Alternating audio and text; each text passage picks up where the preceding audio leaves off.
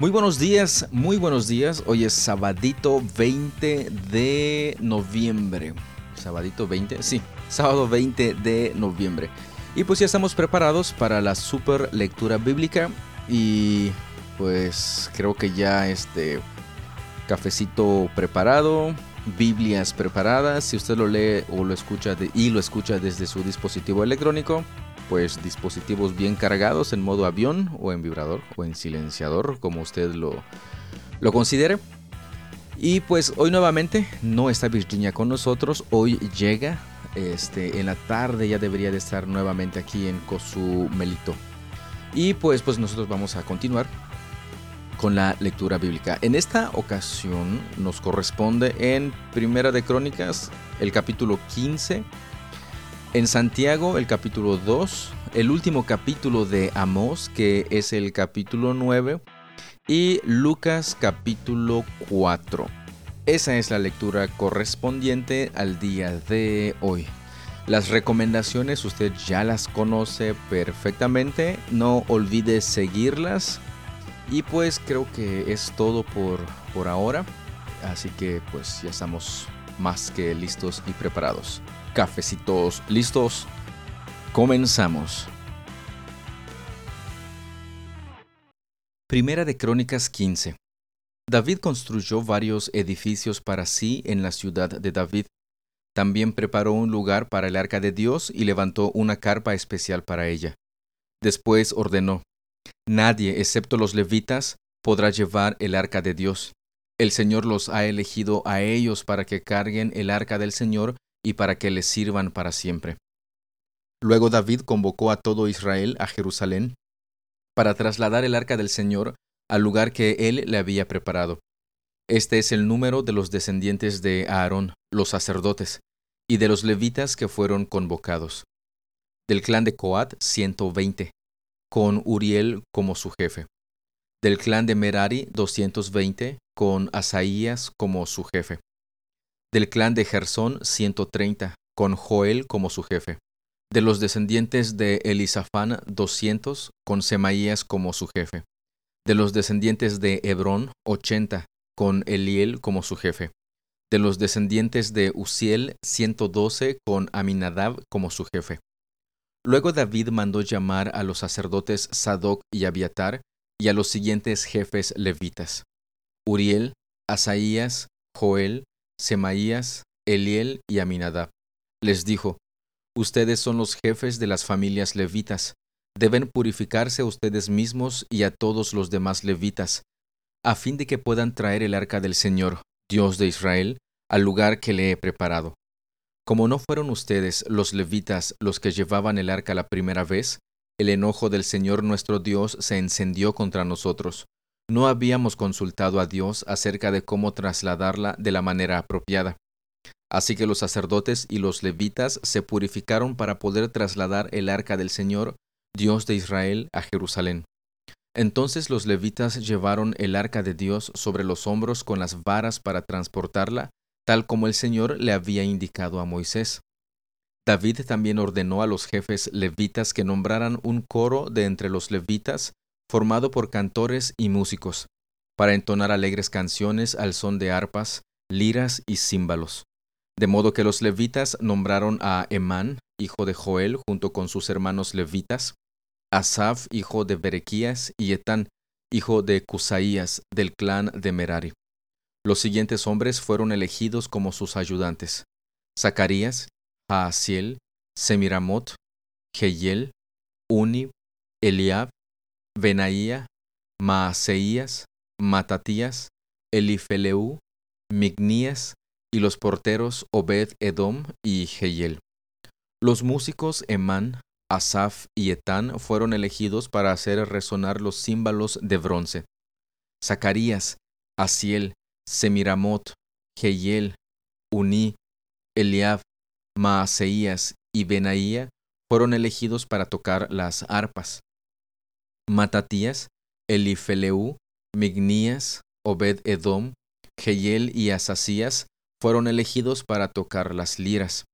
Kenanías, el jefe de los levitas, fue seleccionado por su habilidad para dirigir el coro. Berequías y Elcana fueron elegidos para vigilar el arca. Sebanías, Josafat, Natanael, Amasai, Zacarías, Benaía y Eliezer, todos sacerdotes, fueron elegidos para tocar las trompetas cuando marchaban delante del arca de Dios. Obed Edom y Jeías también fueron elegidos para vigilar el arca. Luego David y los ancianos de Israel, junto con los generales del ejército, fueron a la casa de Obed Edom para trasladar el arca del pacto del Señor a Jerusalén con gran celebración. Como era evidente que Dios ayudaba a los levitas mientras llevaban el arca del pacto del Señor, sacrificaron siete toros y siete carneros. David estaba vestido con un manto de lino fino, al igual que todos los levitas que cargaban el arca, y también los cantores y Kenanías, el director del coro. David también llevaba puesta una vestidura sacerdotal, así que todo Israel trasladó el arca del pacto del Señor entre gritos de alegría, toques de cuernos de carneros y trompetas, el estrépito de címbalos y la música de arpas y liras. Pero cuando el arca del pacto del Señor entraba a la ciudad de David, Mical, hija de Saúl, se asomó por la ventana. Cuando vio que el rey David saltaba y reía de alegría, se llenó de desprecio hacia él.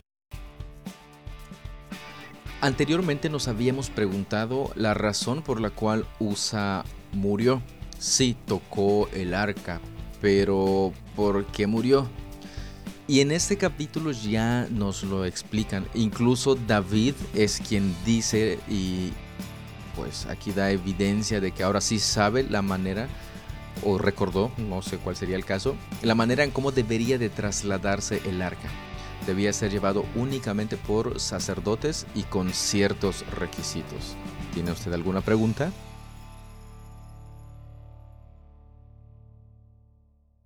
Santiago 2 mis amados hermanos, ¿cómo pueden afirmar que tienen fe en nuestro glorioso Señor Jesucristo si favorecen más a algunas personas que a otras? Por ejemplo, supongamos que alguien llega a su reunión vestido con ropa elegante y joyas costosas y al mismo tiempo entra una persona pobre y con ropa sucia. Si ustedes le dan un trato preferencial a la persona rica y le dan un buen asiento, pero al pobre le dicen, tú puedes quedarte de pie allá o bien sentarte en el piso. ¿Acaso esta discriminación no demuestra que sus juicios son guiados por malas intenciones?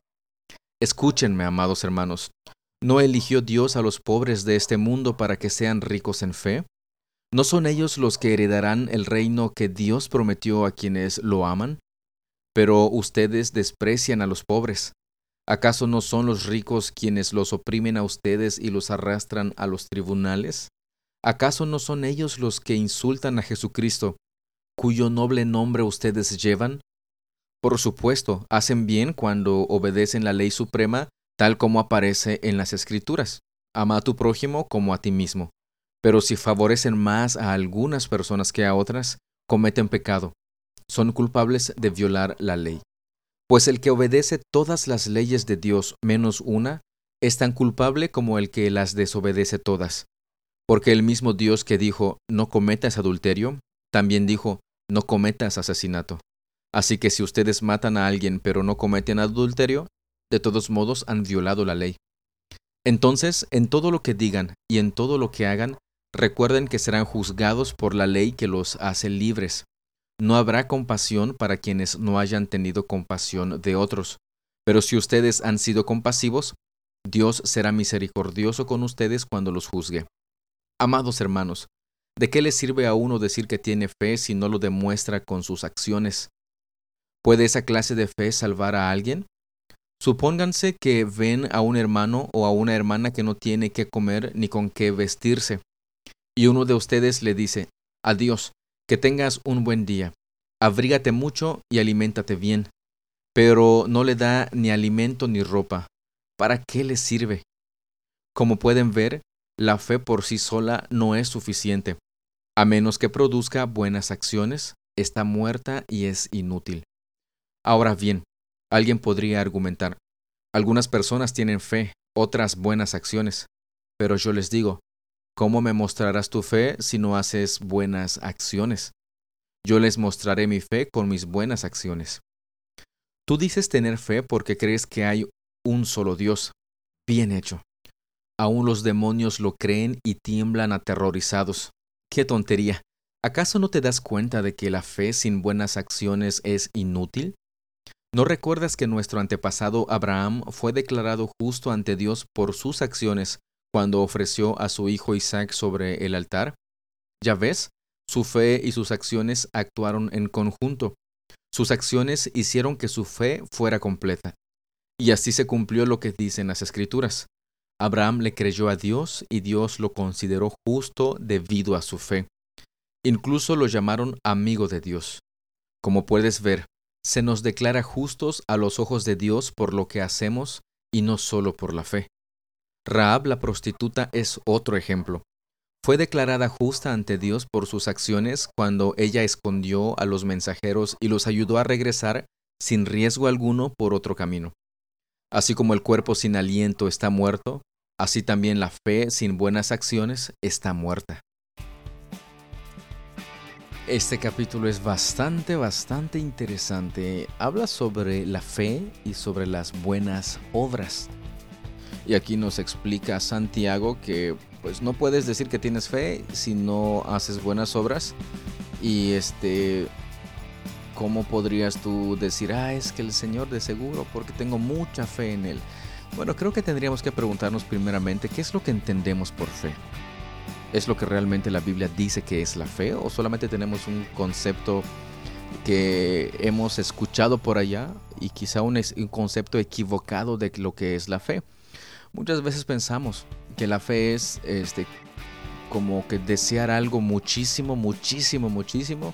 No va a llover, no va a llover, como por ejemplo, no va a llover, no va a llover, no va a llover. Y, estás, este, incluso creo que hasta aquí llegan las famosas declaraciones, decláralo porque la fe puede hacer. ¿Eso es fe de verdad? es lo que la Biblia nos enseña. Fe y obras nos está hablando aquí y este, ah, entonces tengo que tener buenas obras. Bueno, las buenas obras son resultado de la fe. Fíjense de esto. Este, y, veamos lo que Santiago nos dice para no caer en otras equivocaciones medio extrañas. Este, repasemos esto, estudiemos esto, preguntémonos, observemos y pidamos la dirección de Dios para que nos ilumine. Amos 9.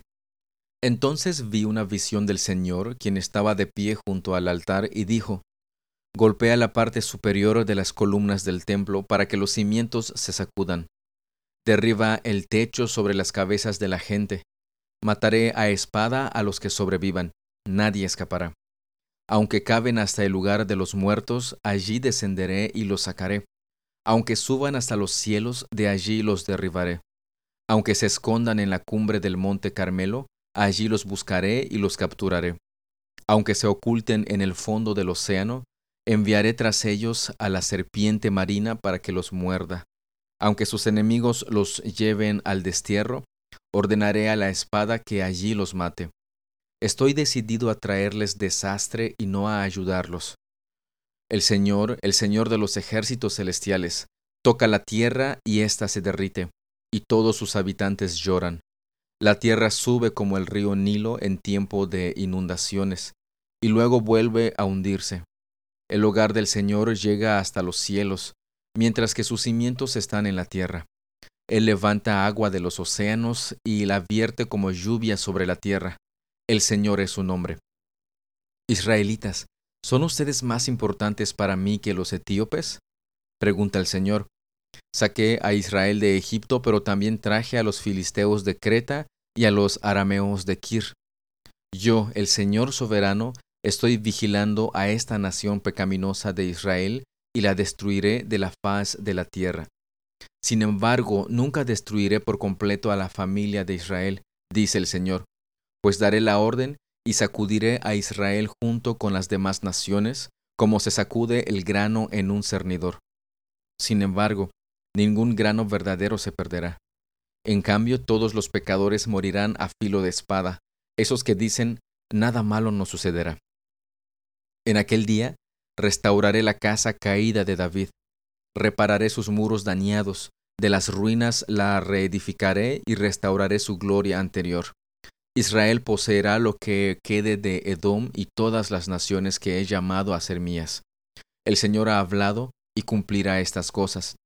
Llegará el día, dice el Señor, en que el grano y las uvas crecerán más rápido de lo que puedan ser cosechados. Entonces los viñedos en las terrazas de las colinas de Israel destilarán vino dulce. Traeré a mi pueblo Israel de su cautiverio en tierras lejanas. Reedificarán sus ciudades que están en ruinas y nuevamente vivirán en ellas. Plantarán viñedos y huertos, comerán sus cosechas y beberán su vino. Los plantaré firmemente allí en su propia tierra. Nunca más serán desarraigados de la tierra que yo les di, dice el Señor tu Dios.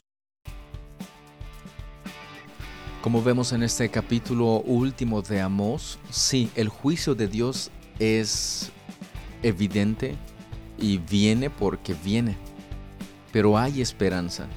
Fíjese que pone este ejemplo de como un colador los va a, colar y eso indica que pues lo bueno va a permanecer.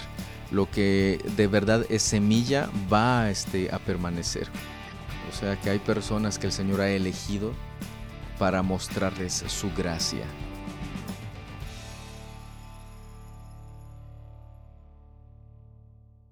Lucas 4 Entonces Jesús, lleno del Espíritu Santo, regresó del río Jordán y fue guiado por el Espíritu en el desierto, donde fue tentado por el diablo durante cuarenta días.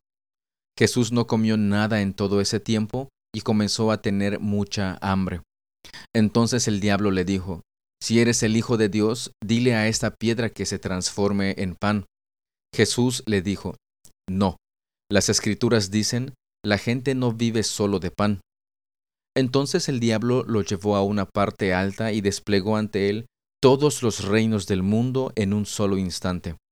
Te daré la gloria de estos reinos y autoridad sobre ellos, le dijo el diablo, porque son míos para dárselos a quien yo quiera. Te daré todo esto si me adoras. Jesús le respondió, Las escrituras dicen, Adora al Señor tu Dios y sírvele únicamente a Él. Entonces el diablo lo llevó a Jerusalén al punto más alto del templo y dijo, Si eres el Hijo de Dios, tírate, pues las escrituras dicen, Él ordenará a sus ángeles que te protejan y te guarden, y te sostendrán con sus manos para que ni siquiera te lastimes el pie con una piedra. Jesús le respondió, Las escrituras también dicen, No pondrás a prueba al Señor tu Dios. Cuando el diablo terminó de tentar a Jesús, lo dejó hasta la siguiente oportunidad. Entonces Jesús regresó a Galilea lleno del poder del Espíritu Santo. Las noticias acerca de él corrieron rápidamente por toda la región. Enseñaba con frecuencia en las sinagogas y todos lo elogiaban. Cuando llegó a Nazaret, la aldea donde creció, fue como de costumbre a la sinagoga el día de descanso y se puso de pie para leer las escrituras. Le dieron el rollo del profeta Isaías Jesús lo desenrolló y encontró el lugar donde está escrito lo siguiente. El Espíritu del Señor está sobre mí, porque me ha ungido para llevar la buena noticia a los pobres. Me ha enviado a proclamar que los cautivos serán liberados, que los ciegos verán, que los oprimidos serán puestos en libertad y que ha llegado el tiempo del favor del Señor. Lo enrolló de nuevo, se lo entregó al ayudante y se sentó. Todas las miradas en la sinagoga se fijaron en él. Después Jesús comenzó a hablarles. La escritura que acaban de oír se ha cumplido este mismo día. Todos hablaban bien de él y estaban asombrados de la gracia con la que salían las palabras de su boca. ¿Cómo puede ser? preguntaban. ¿No es este el hijo de José? Entonces Jesús les dijo, Seguramente ustedes me citarán el proverbio que dice, Médico, cúrate a ti mismo, para decirme, Haz milagros aquí en tu propio pueblo, como los que hiciste en Capernaum. Pero les digo la verdad, ningún profeta es aceptado en su propio pueblo. Sin duda había muchas viudas necesitadas en Israel en el tiempo de Elías, cuando los cielos se cerraron por tres años y medio, y un hambre terrible devastó la tierra. Sin embargo, Elías no fue enviado a ninguna de ellas. En cambio, lo enviaron a una extranjera, a una viuda de Sarepta en la tierra de Sidón. También muchas personas en Israel tenían lepra en el tiempo del profeta Eliseo, pero el único sanado fue Naamán, un sirio. Al oír eso la gente de la sinagoga se puso furiosa. Se levantaron de un salto, lo atacaron y lo llevaron a la fuerza hasta el borde del cerro sobre el cual estaba construida la ciudad. Querían arrojarlo por el precipicio, pero él pasó por en medio de la multitud y siguió su camino. Después Jesús fue a Capernaum, una ciudad de Galilea. Enseñaba en la sinagoga cada día de descanso. Allí también la gente quedó asombrada de su enseñanza porque hablaba con autoridad. Cierta vez que Jesús estaba en la sinagoga, un hombre poseído por un demonio, un espíritu maligno, clamó, gritando, Vete, ¿por qué te entrometes con nosotros, Jesús de Nazaret? ¿Has venido a destruirnos? Yo sé quién eres, el santo de Dios. Pero Jesús lo reprendió. Cállate, le ordenó. Sal de este hombre. En ese mismo momento el demonio arrojó al hombre al suelo mientras la multitud miraba. Luego salió de él sin hacerle más daño. La gente asombrada exclamó, ¿Qué poder y autoridad tienen las palabras de este hombre? Hasta los espíritus malignos le obedecen y huyen a su orden. Las noticias acerca de Jesús corrieron por cada aldea de toda la región. Después de salir de la sinagoga ese día, Jesús fue a la casa de Simón, donde encontró a la suegra de Simón muy enferma, con mucha fiebre. Por favor, sánala, le suplicaron todos. De pie junto a su cama, Jesús reprendió a la fiebre y la fiebre se fue de la mujer. Ella se levantó de inmediato y les preparó una comida. Esa tarde, al ponerse el sol, la gente de toda la aldea llevó ante Jesús a sus parientes enfermos. Cualquiera que fuera la enfermedad, el toque de su mano los sanaba a todos. Muchos estaban poseídos por demonios, los cuales salieron a su orden gritando, Eres el Hijo de Dios. Pero como ellos sabían que Él era el Mesías, los reprendió y no los dejó hablar. Muy temprano, a la mañana siguiente, Jesús salió a un lugar aislado. Las multitudes lo buscaron por todas partes y cuando por fin lo encontraron, le suplicaron que no se fuera. Él les respondió, Debo predicar la buena noticia del reino de Dios también en otras ciudades, porque para eso fui enviado. Así que siguió recorriendo la región, predicando en las sinagogas de toda Judea. En este capítulo de Lucas vemos a Jesús siendo tentado por Satanás, por el diablo, y también vemos que cuando inicia su ministerio, este, mucha gente lo escuchaba. Y note por favor que él iba a las sinagogas y pues predicaba. Aquí dice precisamente él en el verso 43 que debe predicar la buena noticia del reino de Dios también en otras ciudades. Fíjense que decía predicar la buena noticia, el evangelio. No era este centralidad en su ministerio el sanar enfermos lo hacía, definitivamente lo hacía, pero él vino a predicar la buena noticia, a anunciar las buenas nuevas. Y el sanar, el traer sanidad a las personas era evidencia de que lo que él estaba diciendo este, era verdad. Era evidencia de que él era quienes los profetas habían profetizado, habían dicho que vendría, el Mesías. Y si usted se da cuenta, cuando nos habla de que expulsaba a los demonios, ellos salían, dice, pero decían, eres el Hijo de Dios. O sea, lo declaraban y lo decían. Fíjese de eso. El Señor dice en el 43 que ya leí, debo predicar la buena noticia del reino de Dios también en otras ciudades, porque para eso fui enviado. Fíjese que no menciona aquí el sanar enfermedades. Obviamente lo hizo, pero fue enviado para predicar la buena noticia. Y ya mencioné cuál es el lugar de las sanidades. ¿Tiene usted alguna pregunta, algún comentario al respecto? Pues ya hemos concluido la super lectura del día de hoy. Pues de esa manera me despido también rápido porque ya es hora de comedores comunitarios. Mi super ayuda este, pues aún no ha llegado, llega hasta la tarde. Cuídese un montón. Muchas gracias por su tiempo, por su atención. Dios los bendiga y si Él así nos lo permite, nos escuchamos el día de mañana. Hasta luego.